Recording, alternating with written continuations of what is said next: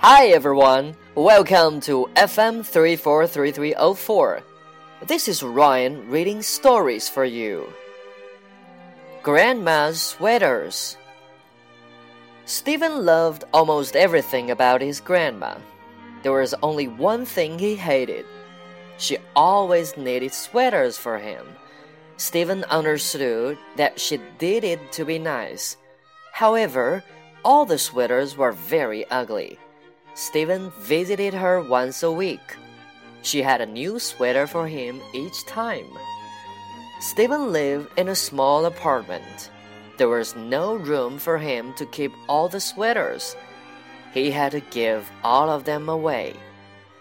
Grandma will never find out, he thought. One day, Steven's grandma visited him by surprise. He asked to see his sweaters. Someone stole all of them, he said. They were too nice. She made him ten more by the next month. Steven loved almost everything about his grandma. There was only one thing he hated. She always knitted sweaters for him. Steven understood that she did it to be nice. However, all the sweaters were very ugly. Steven visited her once a week. She had a new sweater for him each time. Steven lived in a small apartment. There was no room for him to keep all the sweaters. He had to give all of them away.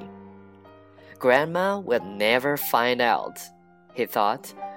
One day, Steven's grandma visited him by surprise. He asked to see his sweaters. Someone stole all of them, he said. They were too nice. She made him ten more by the next month.